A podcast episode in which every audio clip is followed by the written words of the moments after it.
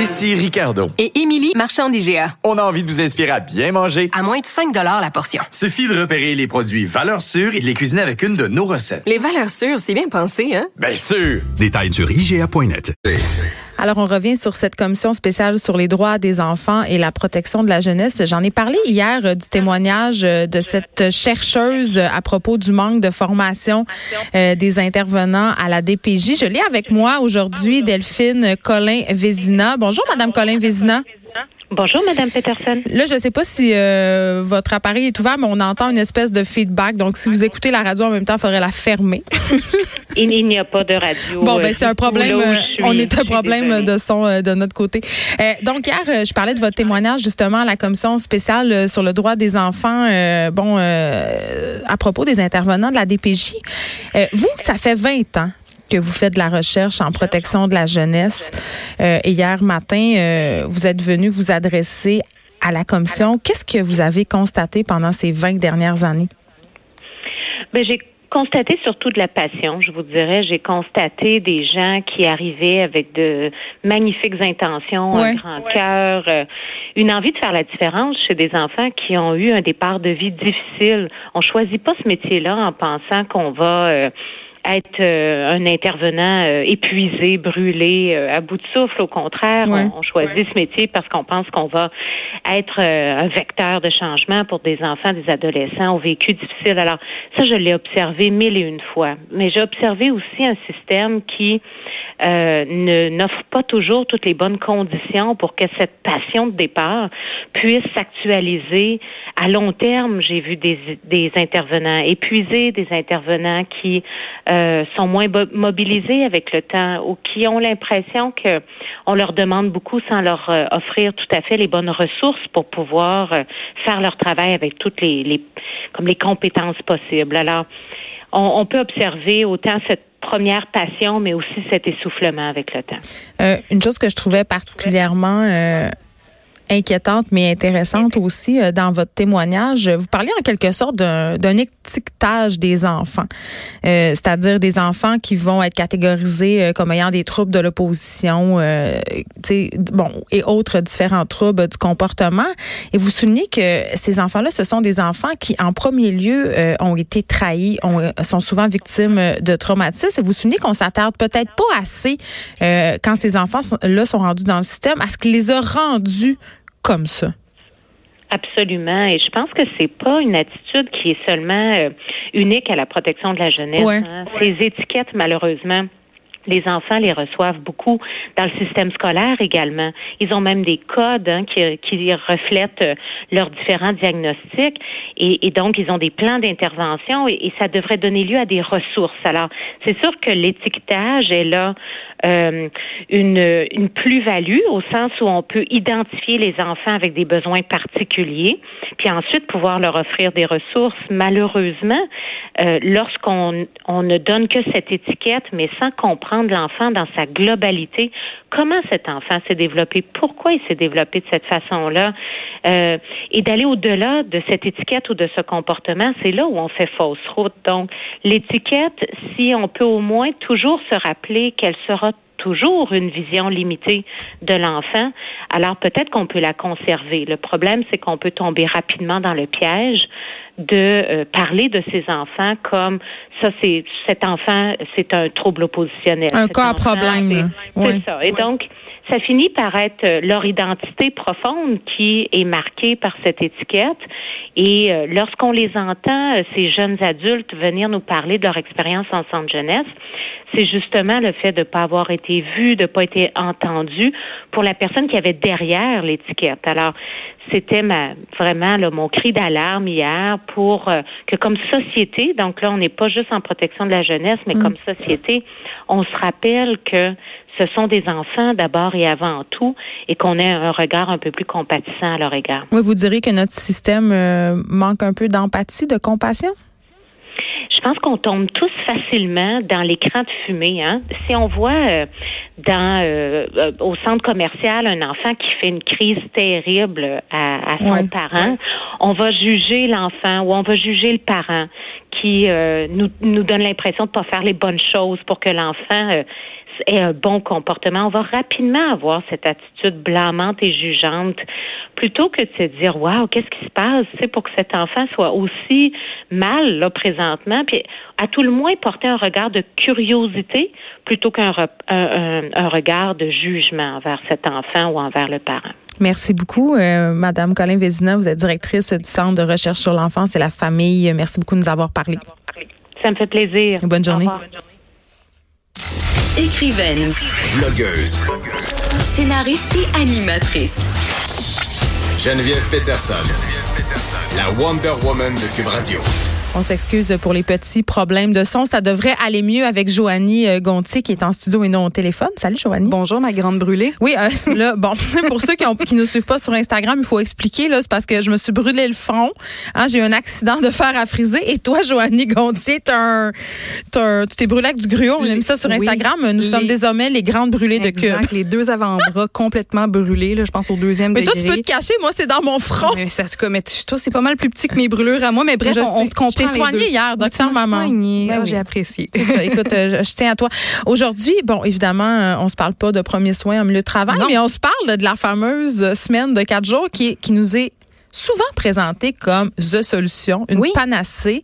Euh, il y a des entreprises qui l'essaient, dont Microsoft, je crois, qui l'essaient au Japon. Oui. Là, ben ça, là, en tout cas, les, résultats sont très positifs parce qu'il y a de plus en plus de petites compagnies qui tentent les semaines de travail de quatre jours. mais que tout le monde est épuisé, les employés, la vie de famille, c'est tough. C'est dur. d'équilibrer de, les, la vie professionnelle et personnelle. Mais il y a certaines compagnies qui, oui, offrent des semaines de travail de quatre jours, mais qui vont compenser en ajoutant des heures de travail pendant les quatre autres journées. Au début de l'émission, je racontais quand je travaillais chez TVA Publication, euh, l'été, l'employeur nous offrait la fin de, la fin de semaine de, trois jours, donc ne pas travailler le vendredi, mais il fallait faire de plus longues heures la semaine, donc c'était vraiment 40 sous pour une pièce. Mais, Tout le monde avait la langue à terre. Des parents, là, une mère de famille, une, journée de travail de 10 heures, ça fonctionne pas. Là. Après ça, va chercher les enfants, le souper, le dodo, les devoirs. C'est beaucoup trop compliqué. Mais les horaires de la garderie, ça fonctionne ben, C'est ça, exactement. Mais il y a d'autres compagnies qui ont décidé, des plus petites compagnies qui ont décidé carrément de, de transformer les semaines de travail pour que ce soit uniquement du 32 heures par semaine et plus du 40 heures. Ça, je trouve ça intéressant, mais encore faut-il que qu'il y ait un rendement, que la compagnie performe pour vrai, on va se dire les vraies affaires. Là. Tu peux accomplir en 32 heures ce que tu accomplis à 40 heures si tu travailles chacune des minutes que tu travailles. Combien de temps les gens passent à procrastiner en milieu de travail? Énormément. exactement. Ben pour que ça fonctionne, le 32 heures par semaine, il y a quand même quelques changements qui sont faits au sein des entreprises. Mais bref, c'est que c'est la première fois qu'une grosse entreprise décide de faire mhm. un essai. Et c'est ce que Microsoft au Japon a fait à compter du mois d'août. Le Japon qui est pas reconnu pour euh, être pas workaholic. Ben, On va se le dire. Écoute, puisque tu m'en parles, le, Japon, c'est l'un des endroits dans le monde où la culture de l'excès de travail est la plus répandue. Il y a même un Il y a des morts. Il y a des morts. Il y a des, gens qui meurent. En 2015, en 2017 et il y en a eu d'autres aussi, mais mm. des suicides reliés à ce stress-là en raison des, des, heures supplémentaires. il y a même un terme japonais, mm. le karoshi, qui veut littéralement dire décès causé par une dépression ou un stress relié à l'excès de travail. Mais voyons donc. Ça arrive à point, là, cette idée-là lancée par Microsoft en nous. Alors, le projet s'appelait The Work Life Choice Challenge et ça a permis à plus de 2280 employés d'être en congé chaque vendredi. Donc, c'était 32 heures par semaine et la productivité a augmenté. La, la productivité était mesurée en chiffre de vente par employé. Là. Ben, ça a augmenté de 40 ben, comparativement à, au même moment l'an passé. Mais pour arriver euh, à être quand même euh, rentable, Microsoft a demandé aux employés de, de diminuer le plus possible les meetings parce que Dieu sait qu'il y en a des meetings de 2 trois heures qui OK, OK, on va régler l'histoire des, meetings. Moi, j'appelle ça la réunionnette. Ouais. Sérieusement, là, combien de fois j'étais allée à des meetings puis tête, je me disais pourquoi je suis ici? Vraiment, qu'est-ce qu'on s'est dit? Mais moi, j'étais là quand dans le milieu, Quand j'étais dans le milieu universitaire, c'était encore pire. On faisait des réunions pour planifier des réunions. ça, ça pas de bon C'est ridicule. Sérieusement, là, calmons-nous les meetings, les gens. Puis, genre, juste dire, il y a quelque chose de formidable qui s'appelle FaceTime. Mm, mm, tu peux mm. maintenant faire des meetings sur FaceTime et tu peux aussi te parler euh, dans des applications de conversation de groupe. Moi, les meetings, là. Ben, je veux dire, on perd beaucoup, beaucoup trop de temps à faire des meetings ben qui mènent à rien, qui sont beaucoup trop longs pour rien. Oh. Donc, on a demandé chez Microsoft au Japon de cesser le plus possible les meetings. Mais si meeting, il devait y avoir, ben, c'est 30 minutes pas plus. On essaie de garder Je ça. pense là, qu'on peut closer le deal en 30 minutes. C'est ça. Et l'autre aspect aussi, c'est qu'on demandait aux employés d'arrêter de passer des heures à répondre à des courriels. Ah, ben. Parce que tu sais, tu essaies de travailler puis tu as un pop-up d'un courriel dans, dans ta boîte de réception. C'est facile Les courriels. C'est facile d'être distrait toute Ouais. la journée. Donc, en, en- en- avec ces deux mesures-là, ben, les employés étaient capables de vraiment passer plusieurs heures de suite, focusés, concentrés sur leur travail et finalement d'être pas mal plus, euh, pas mal plus produ- productifs. Et en même temps, en fermant une journée, en étant pas ouvert le vendredi, ben, Microsoft aussi a réussi à sauver sur certaines ressources comme l'électricité, par exemple. Les courriels, là. Euh, Non, mais euh, il y a plusieurs euh, coachs de productivité en milieu de travail qui disent qu'on devrait choisir deux moments dans la journée où on répond à nos courriels, Joanie, le matin Ouais. et à la fin de la journée. Exact. Entre les deux, tu travailles. oui, parce que c'est vrai, là, ce que tu dis, euh, on perd un temps fou et aussi notre attention est constamment détournée. Mm.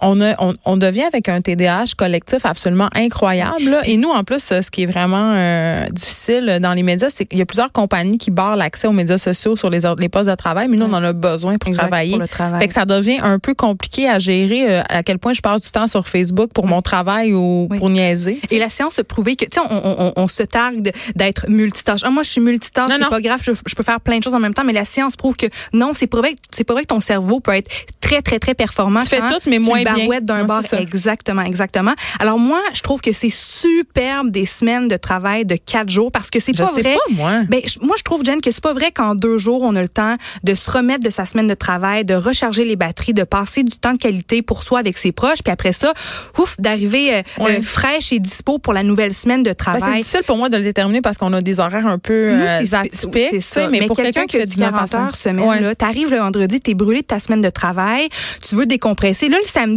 t'as t'as- t'as peut-être envie de jouer puis, puis de vivre le rêve absolu, mais la vérité, c'est que t'as besoin de faire réparer lavage, ton frigidaire, puis faire, faire l'épicerie. Puis le dimanche, faut déjà que tu te prépares toi puis ta famille pour la semaine à venir. Mm. Alors, tu fais ton, ton food prep, comme on dit dans le, dans le jargon, tu fais ton, tes brassées de lavage, etc. Alors, moi, je trouve que c'est une superbe idée. Puis là, les, on commence à remarquer que la productivité augmente, que les employés sont plus heureux et plus Mais est-ce que c'est à cause de la fin de semaine de quatre jours ou c'est parce que les employeurs se montrent plus ouverts? Parce que moi, je me dis, euh, je, je- je sais pas si je crois tant à, à ça que ça, la fin de la semaine de quatre jours.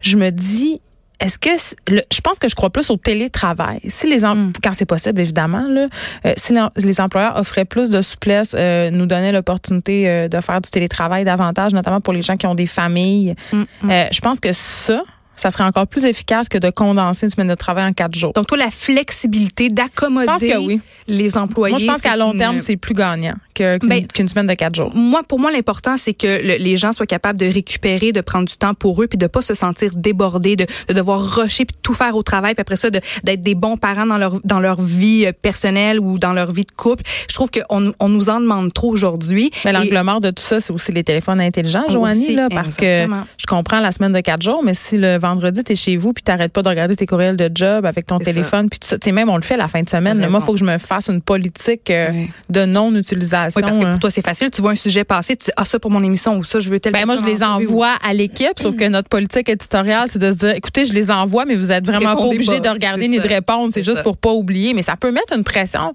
euh, sur certaines personnes. Euh, J'avais parlé de ça avec une madame de RH cet été.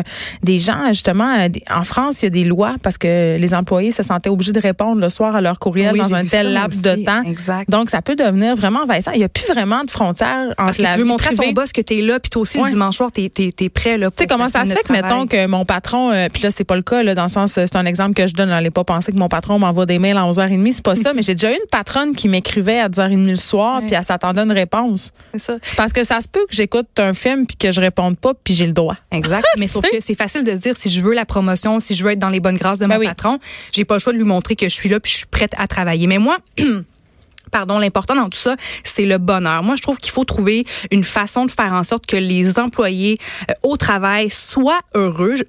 Bon, j'espère qu'on on va en arriver là, mais aussi c'est que la science prouve que le bonheur du travailleur augmente, Geneviève, sa productivité. Ben, ça c'est sûr c'est pour ça que plein d'entreprises euh, mettent en place aussi euh, des trucs le fun sur les lieux de travail comme Mhm. des services de traiteurs des ça. jeux euh, tu sais Ouais, parce que les gens quand ils sont contents mais Ouais. ils sont contents de travailler là donc ils travaillent plus Exact. Puis bon, on dit que des employés qui se déclarent heureux font 13 plus de ventes que, que les employés Mais qui se déclarent malheureux. Puis ça, c'est la conclusion à laquelle arrive une toute nouvelle euh, étude euh, menée par l'économiste Jen Emmanuel Deneuve de, Neve de l'Université Oxford au Royaume-Uni.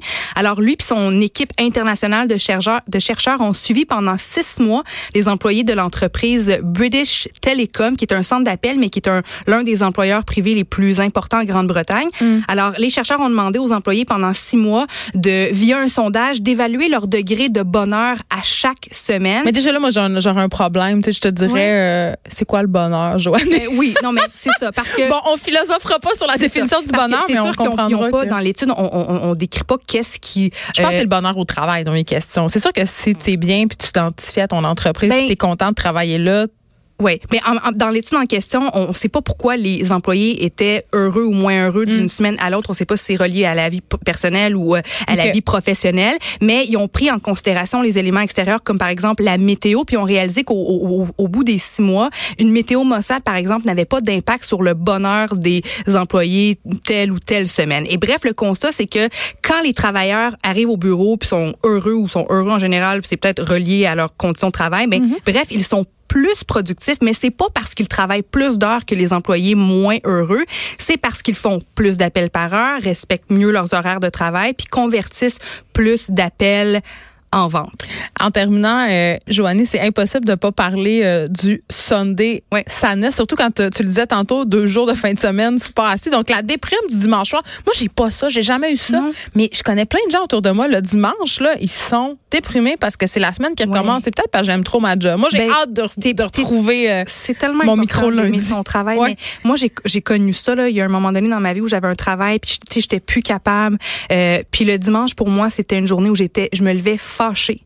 Puis parce je disais que à tu ma savais qu'il te restait pas grand temps. Ouais, je disais, non, je viendrai pas à la fête du petit, à, au- à la fête de- au brunch familial, puis appelez-moi pas, touchez-moi pas, parlez-moi pas. J'étais vraiment en, en, en beau maudit. Ouais. Puis il fallait vraiment que je travaille sur moi parce que je pouvais passer, j'étais même, je dirais à la limite déprimée tellement que j'avais pas hâte de reprendre mon travail. Puis je passais la journée au lit au grand Maussade. complet, Mossad.